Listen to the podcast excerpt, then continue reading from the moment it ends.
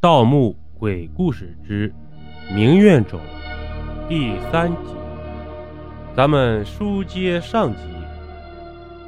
突然，我身后传来大饺子的声音：“黄波，别他妈动，千万别动啊！”啊！我不由得应了一声。就在我出生的那一刻，我眼前瞬间就亮了起来。只见一道明亮的黄色光柱从我身边扫过，那是大饺子的手电筒发出的亮光。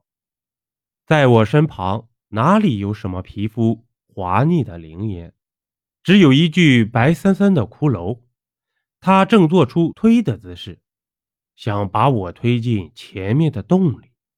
而在我的脚下，则是重重叠叠的尸体，有刚刚僵直的。也有烂的只剩下骨头的，我连忙从这一堆尸体中间跳了出来，跑到大饺子身旁。我的脚下被绊了一下，险些摔倒。大饺子一把扶住了我。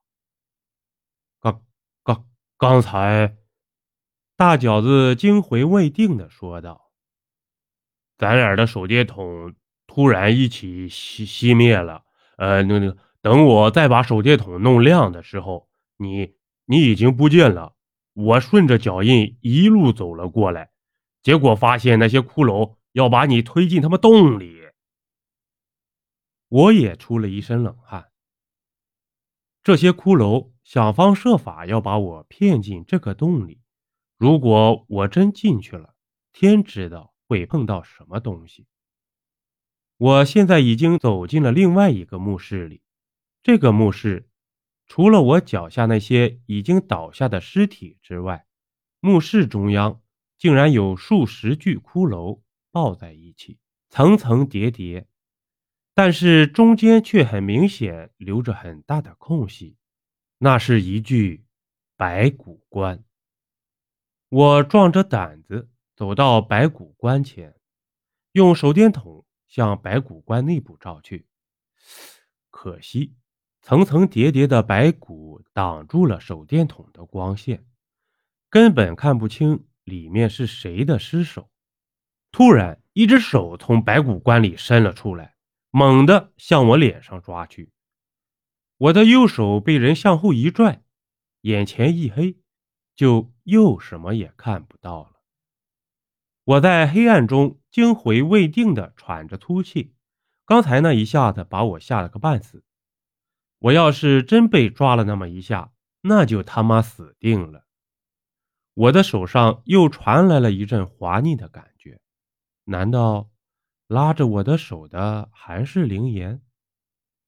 嘘，别说话，跟着我走。这句话说完，我身旁又传来吧嗒吧嗒的脚步声。说真的，我被彻底吓坏了。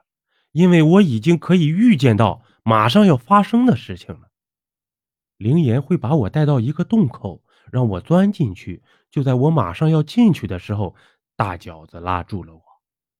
然后我看到一口白骨棺，白骨棺里面伸出了一只手，差点就抓到了我的脸上。于是我的手又被灵岩拉住了。我遇到的这些事会一直循环下去吗？然后在某次循环当中真的死掉，难道这就是后周古墓里死伤惨重的真相吗？不，不会一直循环的。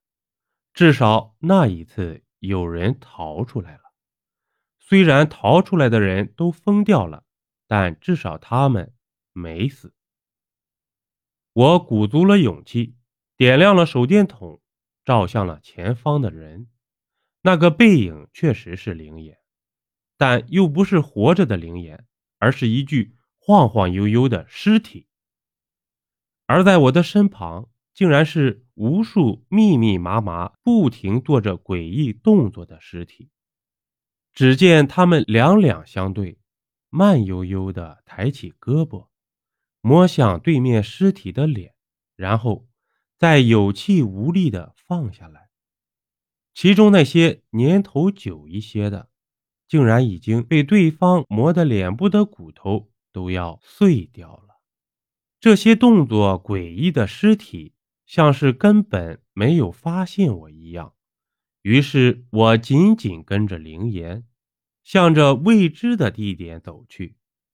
当然，我一直在心里琢磨着，怎么能够找到从这种诡异的循环里突破出来的契机。